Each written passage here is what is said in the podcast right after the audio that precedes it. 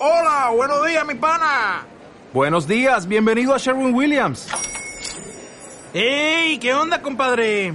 ¿Qué onda? Ya tengo lista la pintura que ordenaste en el ProPlus app. Con más de 6.000 representantes en nuestras tiendas listos para atenderte en tu idioma y beneficios para contratistas que encontrarás en aliadopro.com. En Sherwin Williams somos el aliado del PRO. En la media, Funny Games, con Tony MC.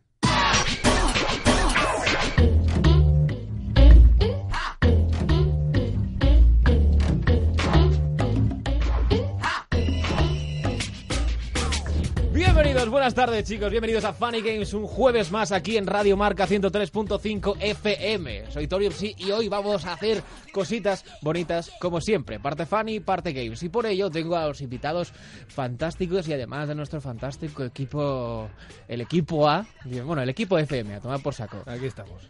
Tenemos locutor, actor, bailarín, eh, aficionado y creador de contenido de YouTube, Edu Monreal. Buenas tardes. Buenas tardes, qué feliz estoy. Tenía mono, tenía mono de estar aquí con vosotros. He Ros- estado a punto de venirme ¿Sí? solo entre semana para hacer el programa, yo qué sé, o venirme a pasearme por las cabinas. Hombre, lo- de tener mono no es bueno, ya lo viste en Friends que Ross no le salió bien la No le salió película. bien. Pero bueno, también tenemos a Arturo Pérez Reverte de lo digital, el, el- el maestro de los 150 caracteres, el Paulo Coelho de, Ujú. De Twitter. Darío MH, ¿cómo estás? Bien, bien. Hoy, sin embargo, el otro día bien te decía que, que encantado con la presentación. Hoy, a mi parecer, te has quedado corto. Me he quedado corto. Pero Pablo Coelho mira. no te ha gustado. Y Lo de- Pérez Reverte tampoco lo de Reverte no. me ha apasionado, pero bueno. Es eh, más de, de poetas como Paquirrin, ¿no? Y tal. Quiero decir que, Sí, que- sí, que eres, sí. eres tan artista que puedes meter hasta palabras en el diccionario. O sea, eso, Eso es, sí, es un poco. sí, en la RAE tú puedes introducir movidas. Efectivamente, efectivamente. Bueno, y también eh, nos acompaña eh, una leyenda de, de los videojuegos y del mundo este de lo, di- de lo digital y del entretenimiento. Marcos García, Marcos Di Elf, ¿cómo estás? Muy bien, aquí encantado de visitaros. Oye, tenemos, tenemos muchas cositas porque la segunda parte ya sabéis que va a ir de Final Fantasy. Y para ello, bueno, antes de, antes de llegar a las fantasías finales, tenemos a Piedra es mi nombre, Alejandro, eh, Alex, Stone is my name, ¿cómo estás? Hola, pues muy bien, pues no, en verdad estoy fatal, me quiero ir ya del estudio. ¿En serio? No es broma. No, bueno, a ver, mientras todo está mejor que tu pelo, eso lo tenemos. lo tenemos, lo tenemos bien. Eh, ¿Cómo quieres que te llamemos? Alex, ¿no? ¿Está bien? Alex está bien, pero Vale. podéis llamarme esta noche si queréis. Esta- Claro, porque esta noche Stone está no está está por ahí, está por ahí la LOL. cosa. Bueno, vamos ya, vamos ya con el resumen. Darío, méteme ahí un crimen. Sí, sí, sí, sí, sí. Sumario. Pues, eh, un Sumario. poquito- Un poquito, de sumario, ¿no? A ver qué os traemos. Picadito, picadito lo traigo, picadito y Ah. fresco lo traigo, señores. Casuals, Empezaremos. everything around me. Cream, bitch. verá. Vale, dale, dale, dale. Empezamos con el tren de la bruja, como siempre. Edu Monreal nos va a traer lo que está de actualité. ¿Eh? Está ahora mismo en boca de todos. Eh, seguiremos con nuestro caballero de hoy del pelo multicolor, que va cambiando por, por épocas y por semanas. Sí. Stone is my name, eh, con el que haremos eh, challenge y le preguntaremos un poquito sobre su vida y a lo mejor le preguntamos un poquito sobre la Polinesia, como sabemos my God. es experto. Después de la pausa tendremos unas efemérides, breves efemérides. ¿Qué pasó este mismo día hace tiempo en el mundo de los videojuegos? Chan, chan. Y continuaremos con, con nuestro experto, con Marcos García, Marcos Dielf, que, pues bueno, eh, una de las sagas más... Vaya, qué, qué buena ¿Qué, qué entonación. fue? ¿Qué fue eso? Hay gente que ya seguro que sabe eso. ¡Cantas cara, coño! Muy bien. Final Fantasy Me ha gustado. un poquito. Qué bonito, qué bonito. bonito, qué bueno, bueno, bonito. pues eh, con eso y mucho más vamos a recordaros, chicos, que estamos sorteando 10 copias de A King's Tale. Algo que no podéis encontrar en tiendas, sino simplemente era si lo comprabas el juego en game te daban un DLC. Bueno, un DLC, es un juego aparte, que es un rollo SNES, así rollo hack and slash, que está muy guay, pero que no se puede comprar. O sea, que solamente lo podéis conseguir aquí ahora mismo porque ya está. Hashtag Exclusivo. Exclusivo, muy bien, me ha gustado. Becarios no. Becarios, el tema es, no. tenéis el hashtag FunnyGamesFF para cualquier cosa que nos queráis preguntar, cualquier cosa que queráis mandar, cualquier comentario sobre el programa. Ahora los, ha- eh, los hashtags van a ir eh, personalizados del programa. Primero, hashtag, ja- fa- hashtag FunnyGames. ja- eh, Hashtag Funny Games FF. Gracias. Eh, que Eh, he, que tenido, nada, echando una mano. he tenido ahí, es que me- eh, no, eh, no he cogido, he perdido cobertura ahí 3G. Vamos ya con el tren de la bruja.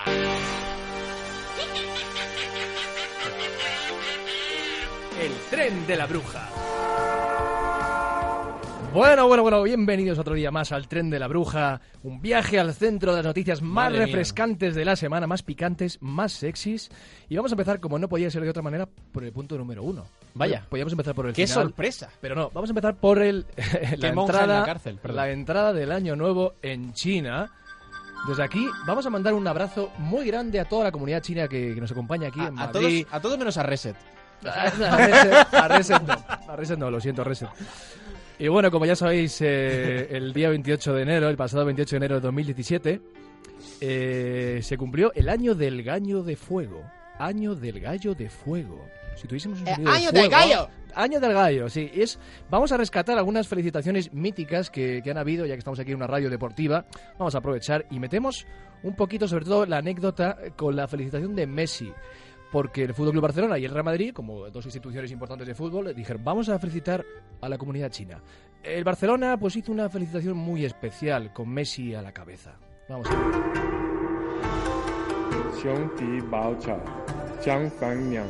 Flawless. Pasa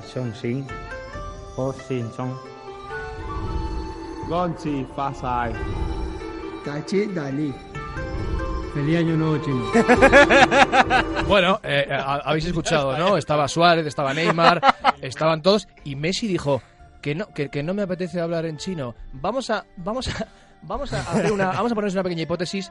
Eh, ¿Qué pensaría Messi cuando lo dijo el directivo? Oye Messi, tienes que hablar en chino. ¿Qué dijo? ¿Qué dijo? ¿Qué diría Messi? ¿No? Vamos a. mi papá me dijo que, que no hablase chino porque es muy difícil y, y lo intenté evadir. Bueno, buenísimo, buenísimo. Stone, ¿algo que aportar a la comunidad china? Desde aquí un saludo. Eh, algo que aportar, pues. ¿Palabras en chino? a- a- un- palabras en chino, pues Sí. yo les digo. Ni hao, Ni hao. xie se, y ya está. hay, que- hay que, hay que recordar que estamos pidiéndole opinión, acaba de hacer lo que ha hecho, a una persona que ha ido hace poco en China, porque recordamos que Stone estuvo hace poco en China Es verdad. y, y para esto lo ha valido. Y él ¿Eh? no- Es Sí, válido no, para esto, válido válido. para esto y para muchas otras cosas. Y además, Como por ejemplo, bueno, sí, Como sí, por sí. ejemplo, pues escuchar el segundo punto que tenemos a continuación como hilo. ¿eh? Qué, qué Madre mía. le damos. no será Vámonos. sastre, no será sastre. Soy sastre. Bueno, vámonos con los premios SAG, eh, que sí, bueno, supongo que muchos de vosotros no sabréis qué es. Es el premio de los sindicatos de actores de Estados Unidos de América, que se celebró el pasado 29 de enero. Sí, en Estados Unidos. Y bueno, vamos a destacar, eh, en este caso, el premio al mejor elenco en una serie de drama, con Stranger Things.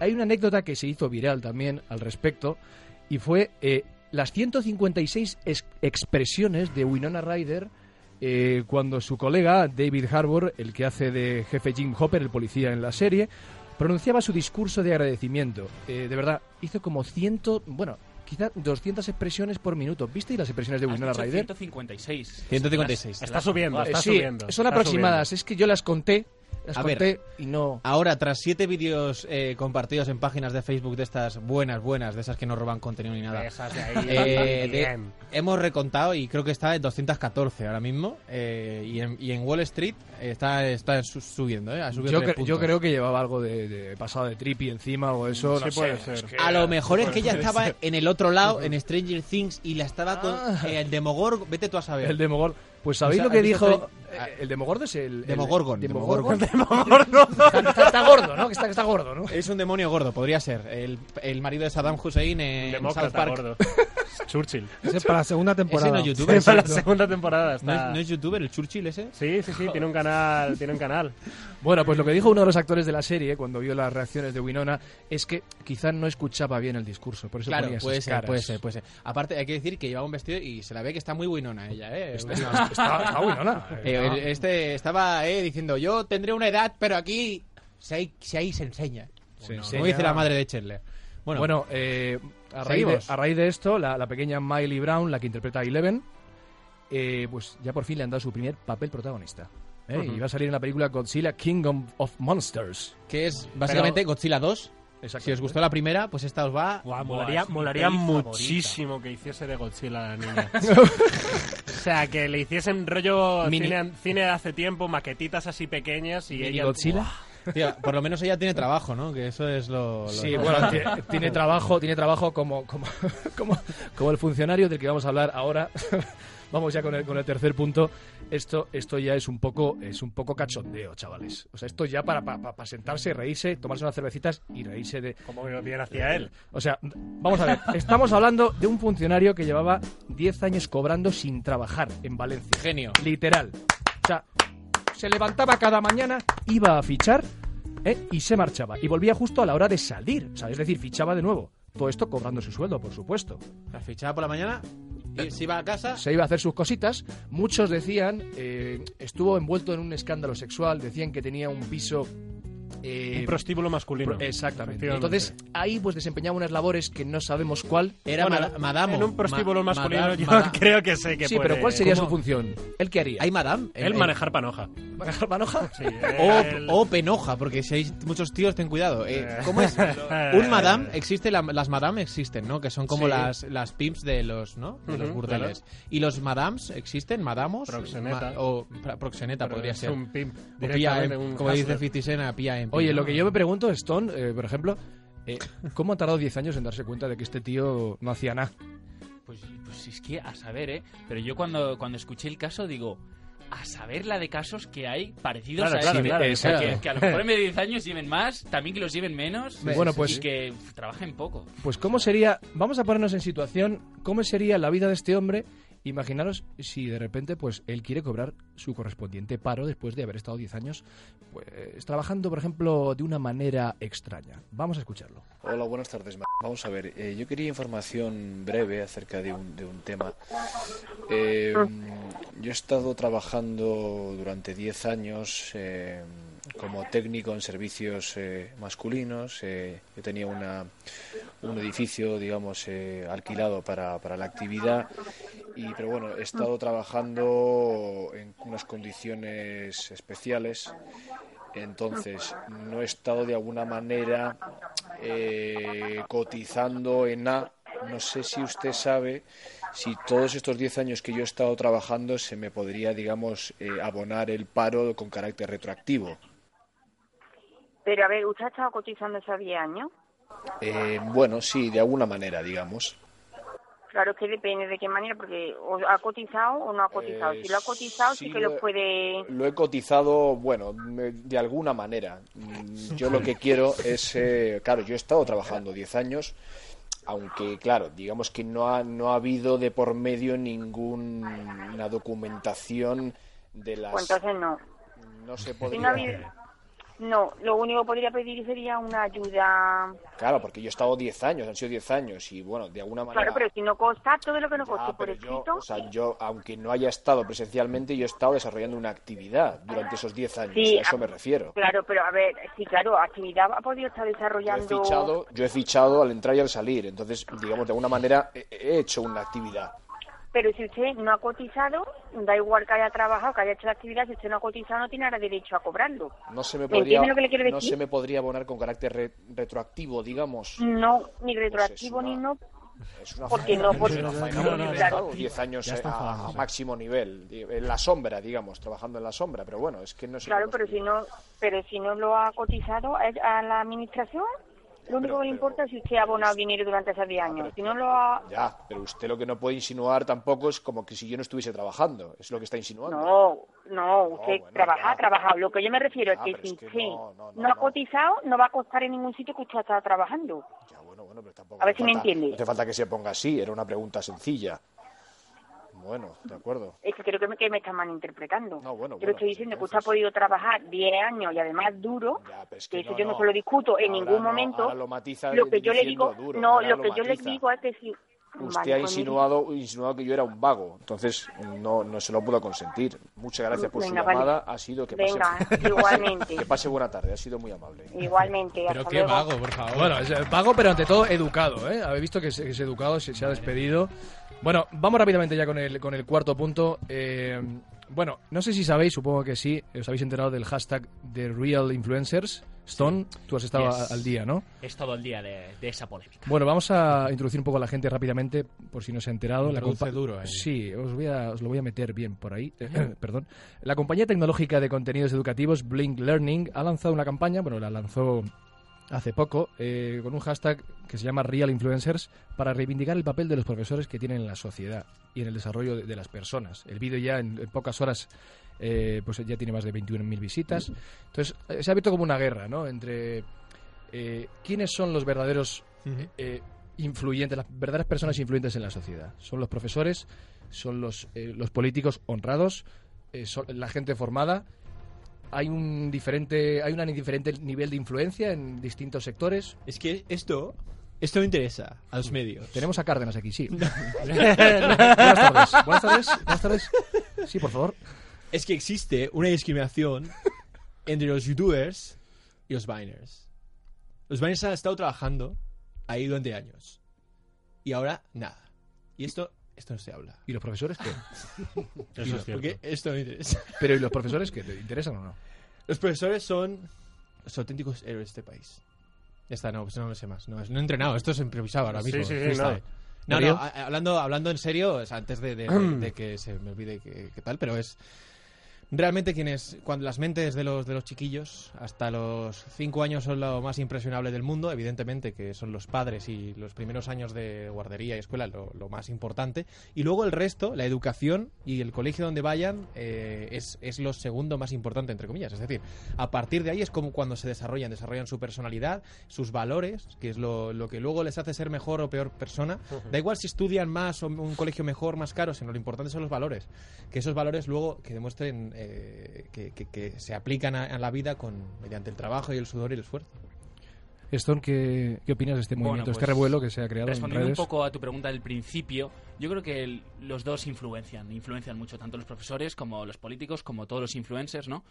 Pero yo creo que lo polémico, lo, lo realmente mal, lo realmente malo de, de- de esta campaña es que en el vídeo, pues tú puedes observar como al principio, pues se ponen como a todos los youtubers y dicen estas personas deciden lo que se lleva, lo que es la moda, lo que se viste, lo que no se- ridiculizar Sí, intentando sector. ridiculizar, ¿no? Y al final pues dice, los verdaderos y los buenos influencers son los profesores. Que yo estoy totalmente de acuerdo en la última afirmación. Los profesores, como bien ha afirmado Tony, son esenciales. La educación No, es no, claro. primordial, pero no por ello. O sea, la forma de, mm, de potenciar el, en la profesión docente no es ridiculizar a No, los no, por youtubers. supuesto, O por sea, supuesto Me que parece no. que faltan las formas ahí. No, y además eh, habíamos hablado de, de una cosita muy interesante y era lo de, bueno, no lo, lo hemos comentado en privado, pero no lo hemos comentado aquí en, en el programa, y es que al final el sistema educativo en España está como está, eh, hay muchos profesores desmotivados, solamente los auténticos... Por culpa de los youtubers. Exacto. Que realmente no es, no es que los youtubers ahora vayan a tener, ejercer más influencia, y es verdad que hay mentes muy influenciables, pero el sistema educativo está como está, eh, los salarios de los profesores están como están, y evidentemente que la motivación les dura los primeros años de su carrera como profesores, y a partir de que ya eh, no ven que han llegado a que no pueden hacer más, eh, se desmotivan, igual que todos nosotros. El momento en el que lleguemos a un momento, ya no puedo hacer más, ya no, no tengo motivaciones, y el dinero no, no lo es, pues en Estados Unidos Está esto no pasa. En Estados claro. Unidos hay motivadores en las clases, en- como, como profesores, como maestros. Pero yo creo que está también relacionado con... Escandinavia, sobre todo, perdón. Estados Unidos. Creo que hay un error en, en la comparación. O sea, no se deben comparar Exacto. ni a profesores ni a youtubers. Ni- y, o sea, yo creo que el error está también en el límite, como en los límites del humor, como en este caso en la polémica que ha habido relacionado con, con Cárdenas y... Sí, lo, podemos. Y, y lo Buenafuente. Sí, sí, claro, claro. Porque al Eh, final, sí, sí. sí. Tú que, tú que eres un experto en temas de... de... Los Eso medios. es. No, no, ahora, ahora eh, es que, jolín, es que me- he visto la imitación que han hecho el Leitmotiv y me ha hecho mucha gracia y, y, está, y lo escuché anoche y, y sin querer esta mañana me he hecho el idiota. Eh, hombre, es, viene, viene un poco... Los límites. Entre comillas, a colación, ¿no? ¿Dónde está el límite de, de- de control por parte de los padres o dónde está la responsa- el límite de la responsabilidad por parte de un youtuber a la hora de crear un contenido o la, la responsabilidad de un profesor a la hora de enseñar. Tienes que llegar a enseñar hasta el punto de, de, eh, no, no iba a decir adiestrar, pero sino eh, más de Educar. educar. eh, porque yo, yo he recibido hostias en el colegio. en lo, lo denuncio aquí. He recibido collejas, pero guapas, ¿eh? Que me han saltado, me han saltado empastes y todo. Pero ¿y, y han servido o no han servido? Bueno, no lo sé, vosotros diréis. Estoy aquí haciendo el gilipollas. Stop bullying, stop bullying desde Faltaba aquí. alguna, No, eh, pero- faltaba alguna. Pero por eso digo que a, a mí me han, me han- han llegado a, a casi adiestrar en, en- clase. Eh, ¿A, dónde está el límite? Porque es verdad que hay muchas, mm, entre comillas, dicen balas perdidas, que no están, están muy, muy descentrados y, y a lo mejor hay profesores que se exceden en esa, en esa libertad que les da, que les da eh, la docencia, pero... ¿Dónde está el límite? Eso tienen que decidirlo los padres eh, y tienen que estar encima de saber qué ven sus hijos, a qué colegios van, quiénes son sus profesores, quiénes son sus amigos. Si ven vídeos de YouTube, volvemos a lo mismo. ¿Ven vídeos de un chino con los ojos azules o ven vídeos de, de- de Alex, por ejemplo? Sí. O ven vídeos de motivación, no ven vídeos eh, estúpidos como Yo los no de sé Darío. dónde estará, dónde estará el límite. Lo que sí sé es que el límite de esta sección acaba de llegar a su fin. ¡Bam! Así que. Muy bien. ¡Bum! Gracias, gracias Edu. Bueno, pues muy bien, joder, muy bien. Has traído un tren, un tren. Ha sido, ha sido- De manera fresquita. Me ha encantado, a mí me ha encantado. Precioso, precioso, precioso. Bueno, tenemos ahora ya eh, el momento, momento Alex. Oh my god. ¿Cómo te lo has pasado hasta ahora? Me lo he pasado muy bien. ¿Hasta ahora bien? Sí. Hasta, Bueno, ahora, ahora ya no, ¿no? Vamos a... Ahora empieza, saca, saca las tenazas. Vamos a ir un poquito de music de entrevista que me gusta a mí, de Respiration, de, Blackstar, que la tenemos por ahí. Ahí está. It's my music. This is Respiration from Blackstar. Ok, let's do it, man. Vale, bueno, el próximo programa lo vamos a hacer rapeando, porque me da a mí la- Vale. me da la- la- Todo pareados. Alex, ¿cómo empezaste en esto de, de- del YouTube? ¿Qué Pues pasó mira, ahí? Empecé, uy, empecé. Empecé eh, haciendo gameplays, ¿eh? Aquí como lo que vamos a comentar Muchos, después. muchos. Muchos, muchos. Pues alrededor de unos 300 o 400 vídeos tengo en un canal ya está totalmente oculto. ¿400? Sí, en torno a 300, 400 vídeos de Call of Duty ahí puro, Vamos. puro commentation, ¿sabes? ¡Buena gente! Soy... Gre- digo, Alex. Perdón, perdón. Sí, sí, eran tal cual. Y nada, pues ya cuando me hice mayor me dejó de gustar el Call of Duty, me interesé pues por otras cosas y bueno, maduré por así decirlo y pues Más por Carlos Duty. ¿eh? perdón, perdón, sigue, sigue. y nada, pues ya cambié el contenido, cambié yo y pues cambié mi contenido. ¿Y en qué momento? Porque eh, de un año, del año pasado a estas alturas, eh, las cosas estaban muy diferentes. Estaban muy muy diferentes. ¿Qué ha pasado este año? ¿Que te ha explotado? No sé, no, sé qué ha pasado. Yo pues no sé, ahora en febrero o así de 2016 tenía 20.000 suscriptores aproximadamente o así. Y a día de hoy creo que son aproximadamente 250.000, no lo sé, más o menos. Y pues, Sí, sí, lo, sí, sí lo sabes, perdón. Sí sabes perfectamente. Sí, no, no sé, o sea, no sé el número Es- exacto. es- sé que, esa típica- sé que va por 250. esa típica coletilla. Sí, o sea, 10 millones, 12 Todos, millones, no sé. o todos sea. lo miramos, to- to- todos lo miramos, incluso a diario se podría decir. No, Sí, sí, lo miro, pero no me sale el número exacto. Y, y nada, pues ¿qué ha cambiado? Pues, pues, pues realmente la gente que me ve, yo creo, porque en realidad... yo- ahora es más, yo- ¿no? Sí, yo sigo siendo el mismo, el- el- la misma personalidad en los vídeos.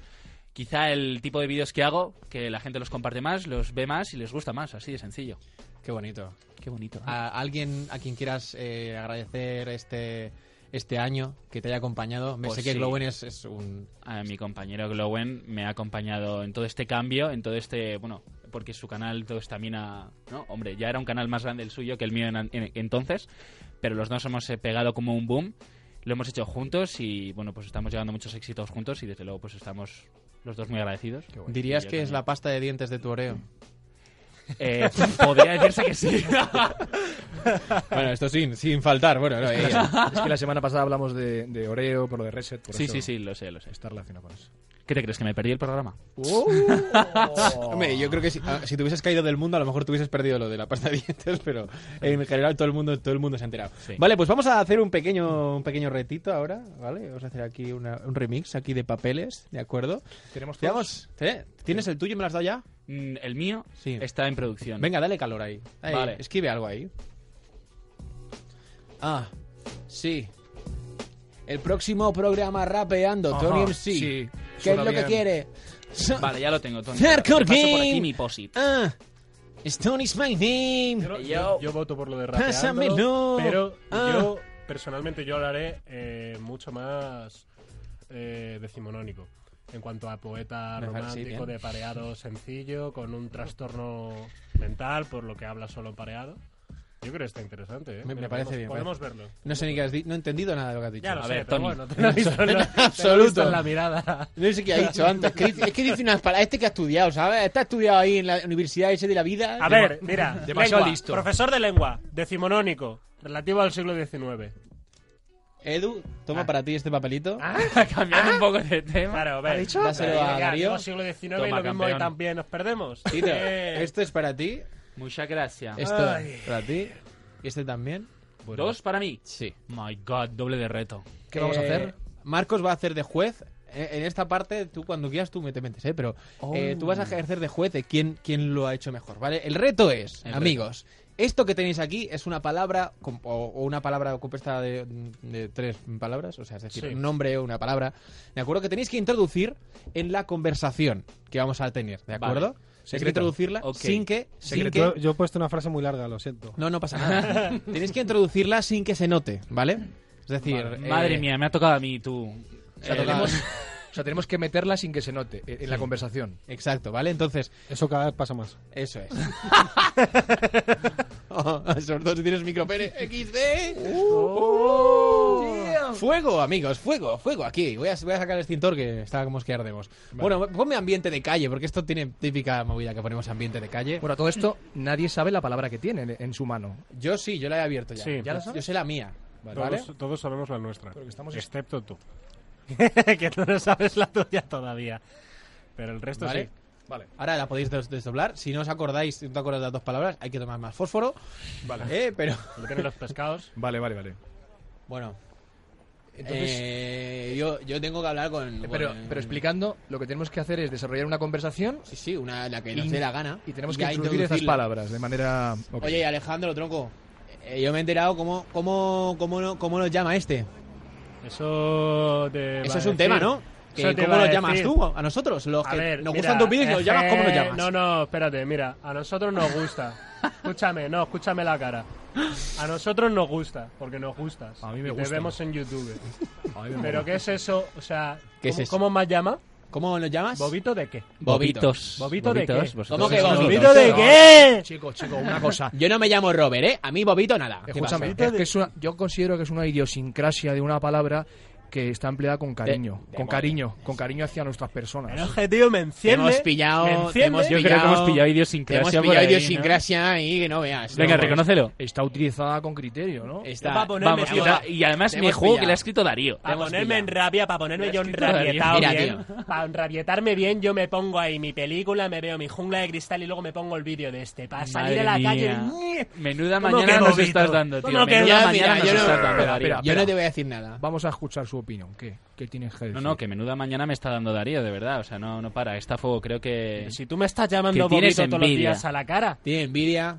Tú, Darius, Darius. Le- esto, le esto no tienes- se habla en los medios, porque Todos esto no los interesa, días ¿sabes? a la cara, Tony. Tony, yo creo que le tiene envidia el Darius al otro. ¿Tú qué pasa? ¿Qué te crees? ¿Que te tiene que dar de comer el porque es youtuber? ¿Qué quieres? ¿Un perrito? Es que ¿Un perrito es que caliente con ketchup, con cebolla crujiente y movidas o qué?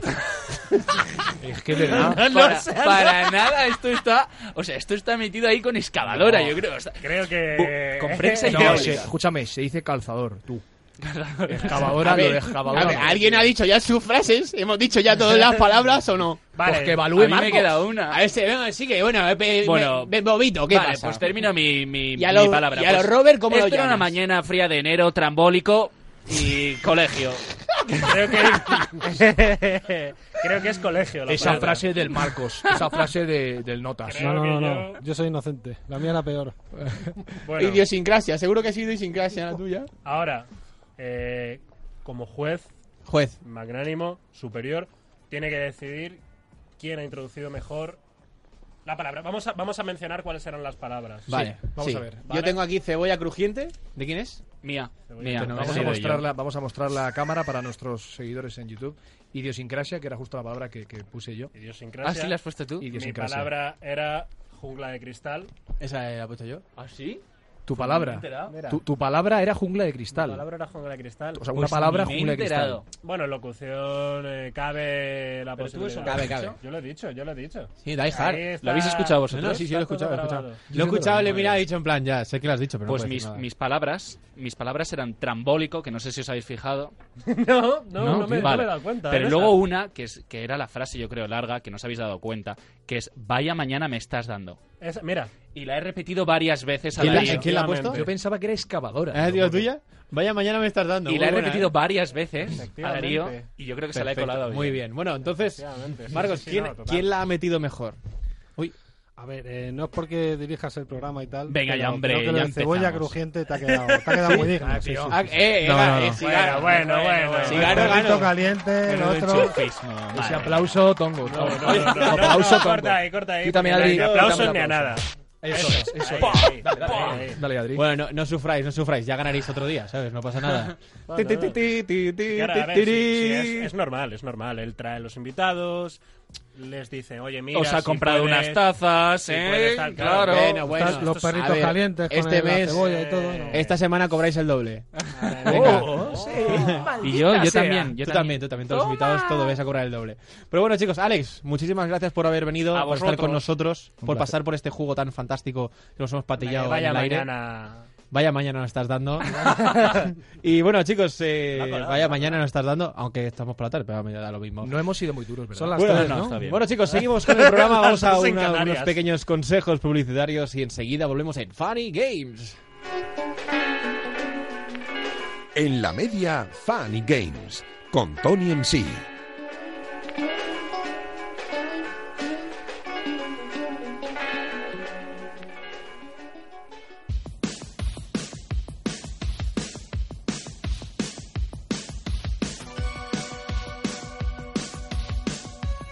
En la media, Funny Games, con Tony MC.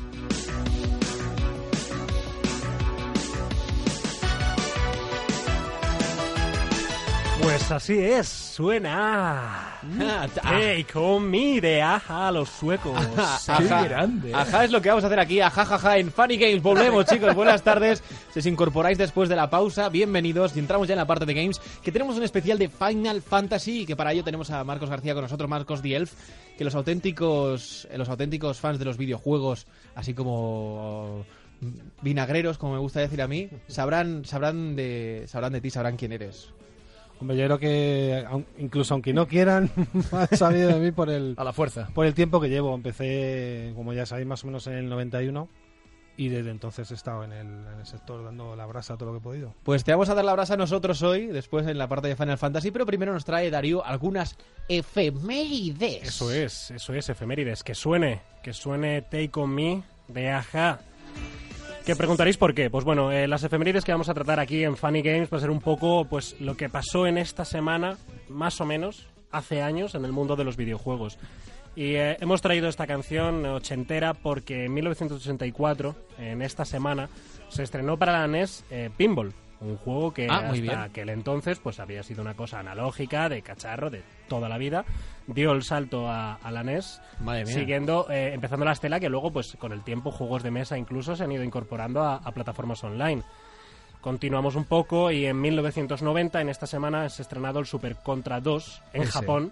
Jo. Que me gusta mucho porque la historia tiene lugar en diciembre, exactamente diciembre del 2634. Ese que era como una especie de Rambo, ¿verdad? Buena fecha. Sí, sí, sí, sí, efectivamente. Era, era uno de los juegos mm, bastante míticos. Yo recuerdo haberlo jugado incluso, creo, si no recuerdo mal, en recreativas. Sí. El, el- el Contra, el Contra original.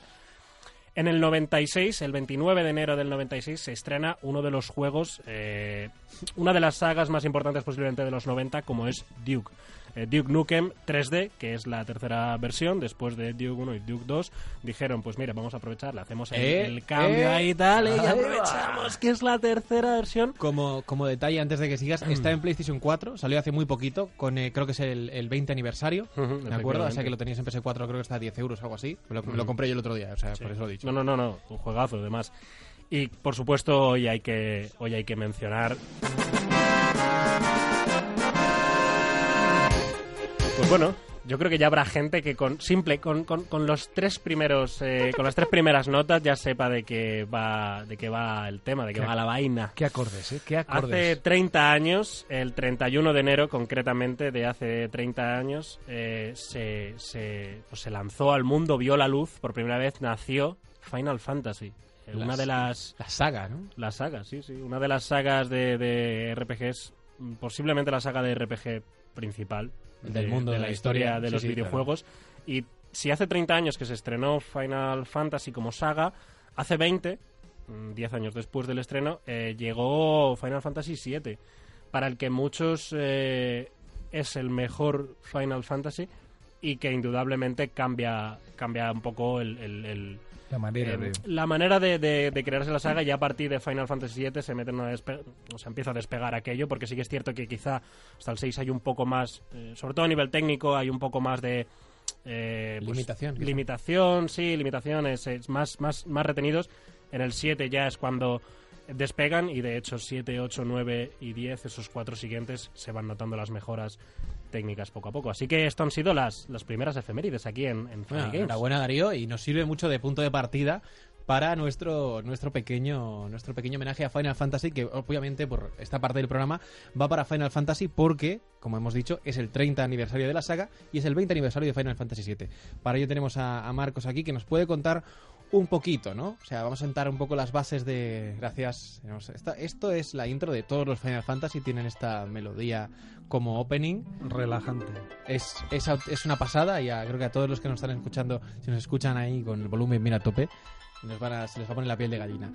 Las bases eh, de la saga eh, son todas son historias diferentes. eh, cada Final Fantasy es una película completamente diferente. ¿Transcurren dentro del mismo universo o son universos diferentes cada uno?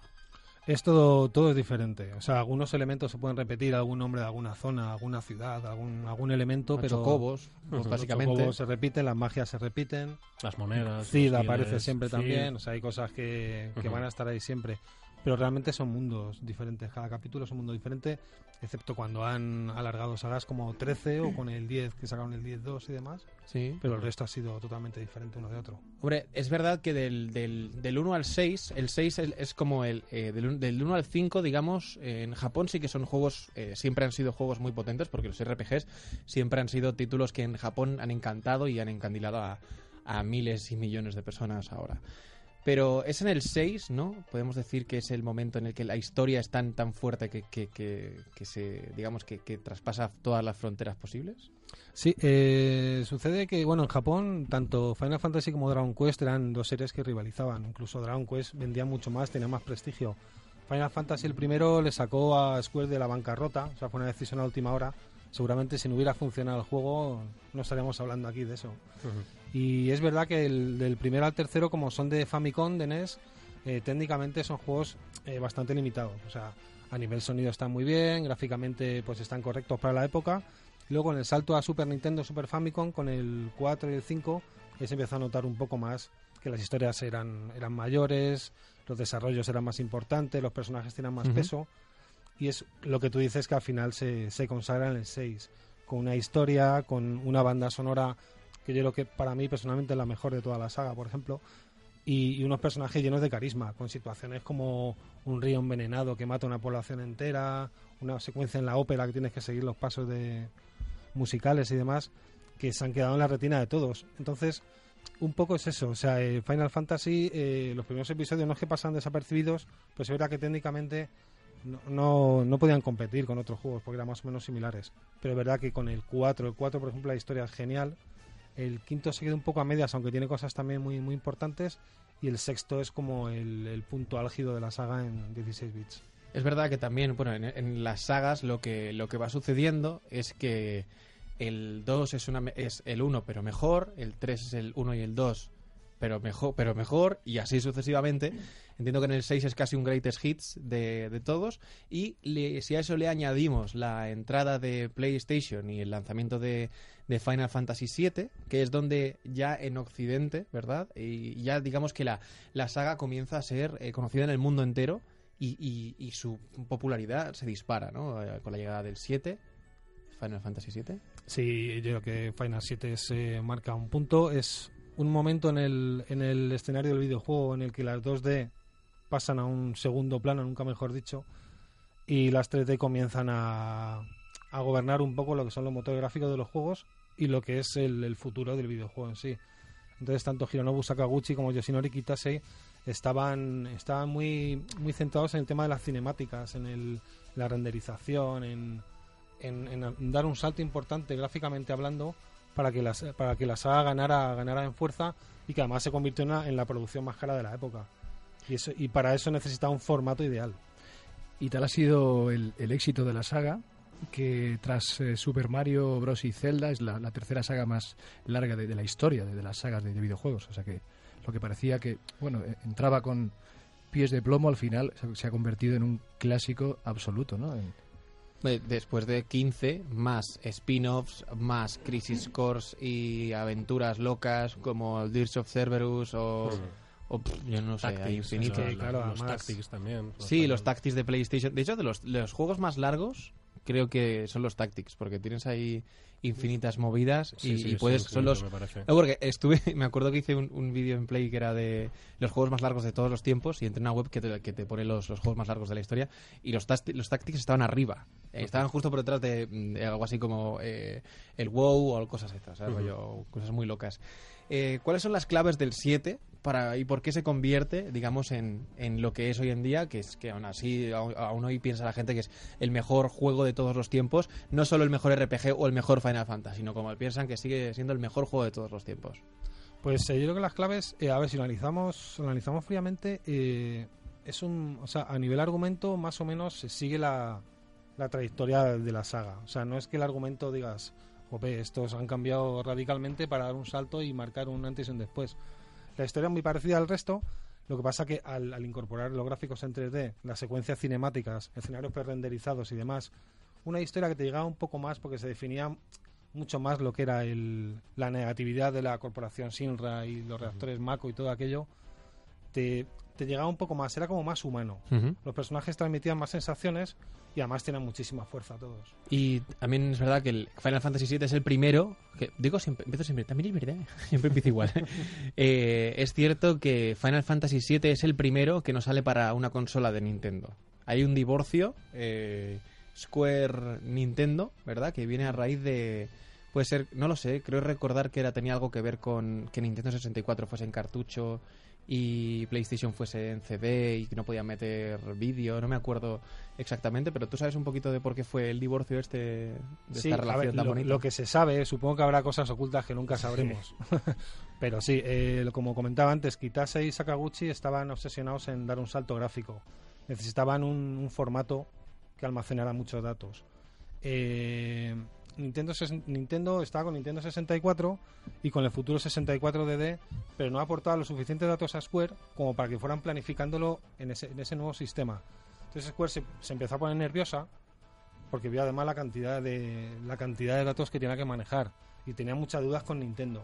Pues no sabía si iba a llegar a tiempo el 64 DD, Nintendo no aportaba información y decidió decidió cambiar de formato y romper definitivamente con Nintendo, que eso a Nintendo le, le supuso una traición directamente. Para- Eligieron a Sony como consola como consola siguiente para toda para la exclusividad. Para mí, eh, una cosa, hay una cosa de Final Fantasy VII que ha sucedido hace relativamente poco, cuando fue anunciado el remake y tal, pero que para entender un poco la importancia de Final Fantasy VII para la gente, para, para el, el gamer al final, eh, no recuerdo realmente, puede ser, pero de las veces que he visto más un E3 volverse loco, una sala de conferencias explotar, fue cuando anunciaron el remake de Final Fantasy VII, cuando empiezan a sonar las primeras notas de la canción que estábamos escuchando antes. O sea, es que recuerdo verlo en directo y solo escuchar No, yo, yo estaba allí. o sea, ¿eh? un, un, un, un- Yo estaba en el auditorio, ¿eh? un griterío y, y pelos. Me suele pasar mucho en el E3 porque sigo siendo. Todavía soy joven aún y me sigo ilusionando mucho ¿Ah, con sí? los videojuegos que, que veo anunciados. De hecho, Eh, Tony- pero me, me emociono mucho con, con videojuegos tal. Y cuando vi que estaban sacando ya por fin. Tantos años se ha ido hablando de. De un posible remake, de por favor, hacer un remake, de sacar un Advent Children, que era como una cosa para tomar un poquito, pero todavía nos vamos a dar yo creo que es para entender la importancia de Final Fantasy hay que ver esa conferencia que serán dos minutos. Hombre, en, en ese, ese 3, eh, que es el de 2015 además, Hmm. eh, recuerdo que hubo dos momentos... Bueno, 3, en ese 3 la verdad es que PlayStation lo hizo muy bien. eh, dio un ataque, un golpe de nostalgia brutal. Ese fue Empezó el E3 anunciando The Last Guardian, eh, para esos que llevan 10 años esperándolo, ya lo confirmaban por fin. Y luego, a mitad de la conferencia, cuando pensabas que ya no podían hacer más, que no podía ir a más, de repente, pues vemos una ciudad, vemos unas notas, vemos, vemos cositas que, que nos empezamos a quedar un poco, no puede ser, no puede ser, no puede ser. y van cayendo ¿eh? por la ciudad y de repente ves la espada.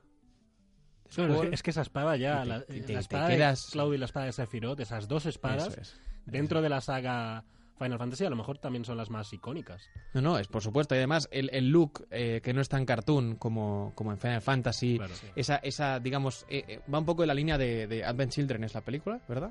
Sí, pues en Advent, Advent Children, eh, que ya es un look más. El look que tenían en las cinemáticas, no el que tenían en, en el juego como tal.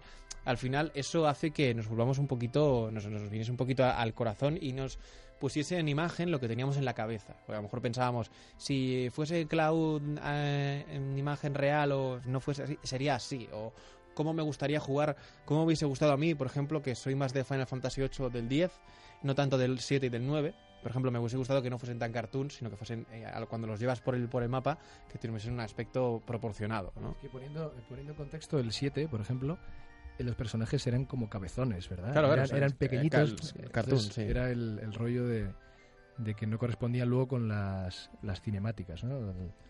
Eh, intentaron que se pareciera lo más posible. Había un pequeño salto ahí gráfico, pero bueno, se le perdonaba un poco, se le perdonaba Sí, porque era, era una eran pelo- todo buenas intenciones. Una, una esfera, un triángulo, cuatro... O sea, lo- la verdad es que cuando van es un poco cuadro, ¿no? Pero, pero en ese momento a mí me pareció la leche y recuerdo estar tres días sin salir de casa comiendo una barra de chope que tenía ahí, así a trozos.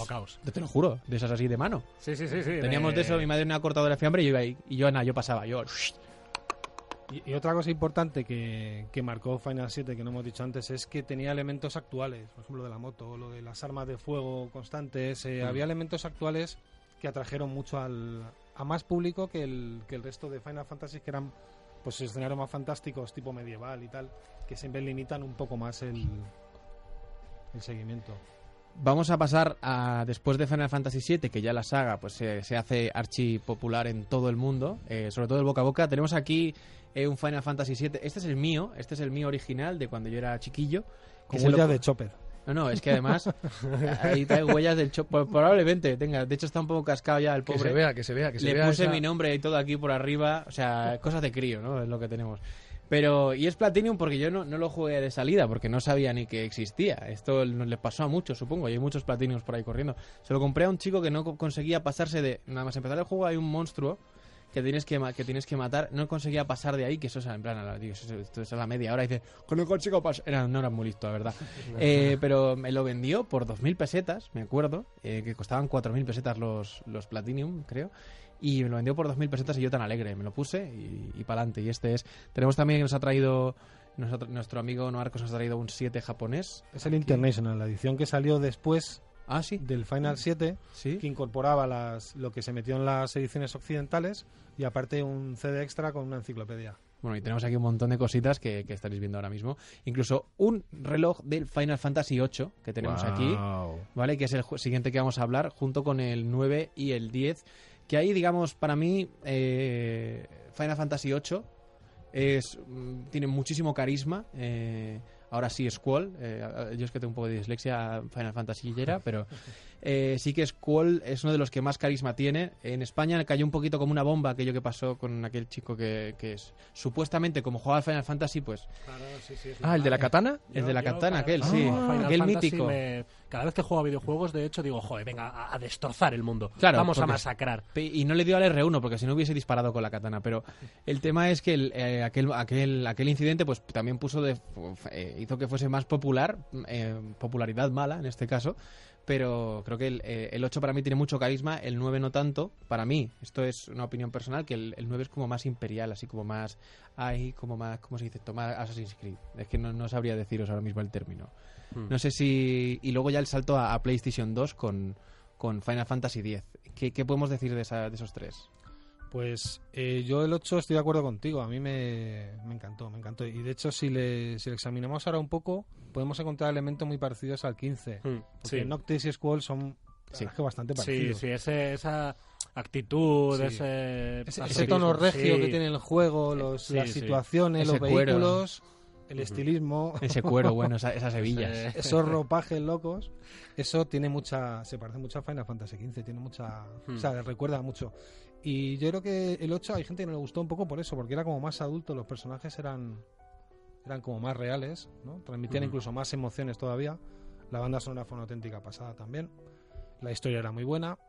Y, y yo creo que, que ya van, van gustos personales, ¿eh? O sea, ya eso es un poco lo que quiera cada uno. Hay gente también, como tú dices, que le puede el 9 le encantó. Sí, sí, Yo sí. reconozco que a, a- a mí no me disgustó, pero me pareció como, como un poco una vuelta a un escenario un poco más infantil. Sí, que no, a mí eso Sí, no me convence. Y más campestre Hmm. que, que, que, por ejemplo, el 7 y el 8. Sí. Siendo un buen juego, ¿eh? Pero personalmente reconozco que a mí me dejó un poquillo más frío. Me lo acabé también, me lo jugué, disfruté mucho. Pero no me, no me marcó como Claro. si me marcaría después el 10. Más infantilizado, quizá. Es que claro, Sí. en, en esa progresión parecía que estábamos eh, eh, madurando o creciendo a la vez que iba creciendo la saga, entonces nos venía súper bien. Porque el 7 sí que tiene un toque infantil, pero la historia es bastante profunda y hay una serie de... que no vamos a spoilear, una serie de cosas que no vamos a spoilear aquí. Pues podéis imaginar, eh, el 8 como que de repente somos guays en el Insti, en el 9 de repente volvemos para atrás y es como, no, si llevamos bien, ¿sabes? Y al final el 10, que para mí es, eh, está el top 2, 3, para mí serían, yo creo, 10, 8, 15, ahí se podrían hacer un poco el batiburrillo, pero de eso vamos a entrar ahora. Y luego está la, la parte de lo- los Final Fantasy Online. Bueno, el 12 no vamos a comentarlo, salió, después, salió para Play 2 cuando Play 3 ya estaba en el mercado, se quedó un poco ahí en el olvido.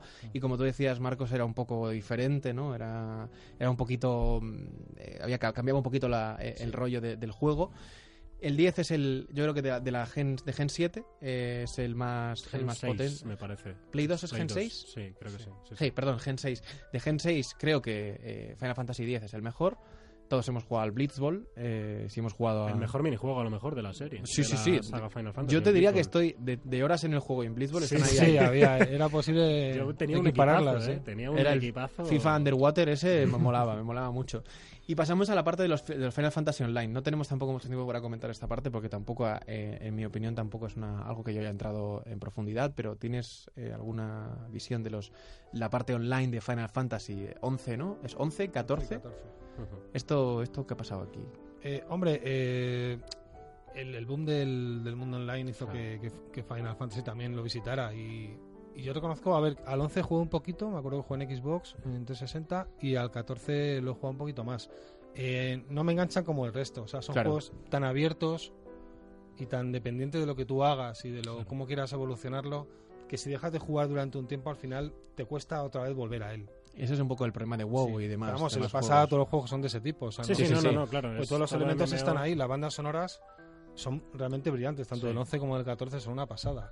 O sea que los juegos están muy bien hechos, pero depende un poco del tipo de jugador, creo. Bueno, eh, creo que para mí es, es una parte que, que existe, hay gente que tiene infinitas horas, pero eh, yo no soy ma- tanto de ese tipo de, de- de títulos, sino más como si tienen un inicio y un final. Eh, para Final Fantasy creo que les encaja mejor y hasta ahora eh, hemos visto en crítica y en, y en ventas que, que es- así es. Y por último llegamos a Final Fantasy XV, Boom. que es quien nos, quien nos reúne aquí hoy eh, y el juego que realmente eh, ha levantado, digamos, eh, ese, ese hype, bueno, de- durante los últimos, es verdad que han sido 10 años casi de desarrollo entre Final Fantasy XIII Eh, versus y las diferentes versiones que han tenido hasta que ha sido por fin. 16, 16 Assassin's Creed entre que anunciaron Final Fantasy XV y lo Así, han sacado. así salieron los, los Assassins también. Bueno, hay, hay Assassins muy buenos, eh, también. Sí, no sí, vamos sí, a sí, entrar no, no, ahí. por supuesto. Pero, pero es cierto que, que, bueno, Final Fantasy XV por fin eh, está con nosotros desde hace pues un par de meses, más o menos. Y tenemos la suerte de poder decir que es eh, el mejor Final Fantasy desde a lo mejor el 10 o, o así, ¿no, Marcos? Sí, yo tengo la misma opinión. O sea, la verdad es que necesitábamos un Final Fantasy como, como Dios manda, por así decirlo. sí, no, Volver a- cual, a los esquemas clásicos. Y lo comentaba antes con vosotros. eh, si te has empapado del- de la película, del anime que han sacado. Sí. y has seguido un poco el proceso de toda jugar las demos también que ha sacado Square y todo esto, Eh, nada más empezar el juego, los primeros cinco minutos es como una especie de, de sensación de que empieza algo grande otra vez. Como cuando empezabas el 7 y el Qué 8 y el 10. O sea, realmente empezaba ahí todo. Y te das cuenta de que de lo que te espera. Te pones a mirar a tu alrededor, en Hammerhead ahí con la grúa, sí, con sí. Cindy, con tal. Y dices, madre mía, lo que me espera aquí. Me lo voy a tomar con calma, voy a jugar despacito, voy a hacer todo. Porque quiero disfrutarlo, porque hacía años que no tenía algo así delante. Qué bonito. Cuando cambias, yo la primera vez que cambias de bioma, que es al empezar cuando pasas ya a los lagos, Mm. ahí en la zona de los lagos que hay además dos bichos gigantescos en medio del lago y tal, ahí ya- es es una barbaridad. La verdad que es una barbaridad el Final Fantasy XV y está muy bien implementado a mi a mi entender el sistema de combate. Hombre, eh, En, tal- re- en relación a eso, Marcos, por cierto, nos has emocionado con tu discurso. eh, este último ha sido- Que la música me ayuda. Es que- irnos a jugar ya. ¿Por qué crees que hay gente que odia tanto los, los, los RPGs? O sea, ¿qué, ¿qué exactamente pasa en las cabezas de, de esas personas que no... eh, Es un tipo de juegos que o lo odias o lo amas. ¿Por qué? Hombre, habría que diferenciar un poco también JRPG y RPG, Claro. eso también es Mm, verdad. El y JRPG, de, y RPG de acción ahora también, que es Final Fantasy XV, ¿no? Un poco. por eso, entonces, eh, yo creo que es como todos, cada uno nos gusta un tipo de juego diferente. Sí. Yo hay juegos, por ejemplo, que no que no, no jugaría con ellos porque no me gusta. Lo que pasa es que los respeto. O sea, yo comprendo que a lo mejor a la gente no le pueda gustar, pero no que lo critique salvajemente, ¿no? Cuando es un género que ha estado durante más de 30 años conviviendo entre nosotros lo que y que ha vendido millones de unidades Es que- y que ha supuesto introducirse en la pues en la, en la sociedad japonesa como un modo de vida prácticamente. Sí, sí, totalmente. Entonces, va en gustos. Lo único que, como yo siempre digo, las cosas hay que tratarlas con respeto. Al final, como cualquier pieza artística, pues hay gente que Sí, claro. eh, la admira o la son aborrece. Son juegos, sí. que es cierto que puede que sean juegos más difíciles de entrar, de acceder a ellos, pero también creo que es eso, que es para un tipo concreto de jugador que, o como tú has dicho, Edu, o entras o... Y el, el 7 ayudó mucho, ayudó mucho Sí, a que la gente se claro. despertara. Fue muy multigeneracional, o sea, había gente que llevaba mucho tiempo jugando, gente que empezaba, que disfrutó con él de igual manera. Ayudó mucho, ayudó mucho. Pues chicos, eh, con Final Fantasy XV nos quedamos. Eh, gracias Marcos, eh, ha sido un A vosotros. ha sido un placer tenerte aquí y sin ti no hubiésemos podido hacer esta segunda parte, la verdad. Literal, Porque, literalmente. literalmente, porque ha sido, ha sido una, una pasada tenerte con nosotros. Gracias Edu por, por tu tren y por tu aportación como siempre. A ti y a vosotros. Gracias Darío, una vez más. Y gracias a vosotros, chicos. Recordad que tenéis 10 a King's Tale exclusivos que solo podéis conseguir aquí en Funny Games, en nuestro Twitter. Id para allá ahora mismo. Dejadnos vuestras preguntas, sugerencias, lo que queráis bajo el hashtag FunnyGamesFF por Final Fantasy. Y nos vemos la semana que viene de 3 a 4 aquí en Radio Marca. Soy Tony Besini, me podéis seguir en Twitter, en Facebook y me podéis seguir por la calle. Nos vemos en más programas. Chao.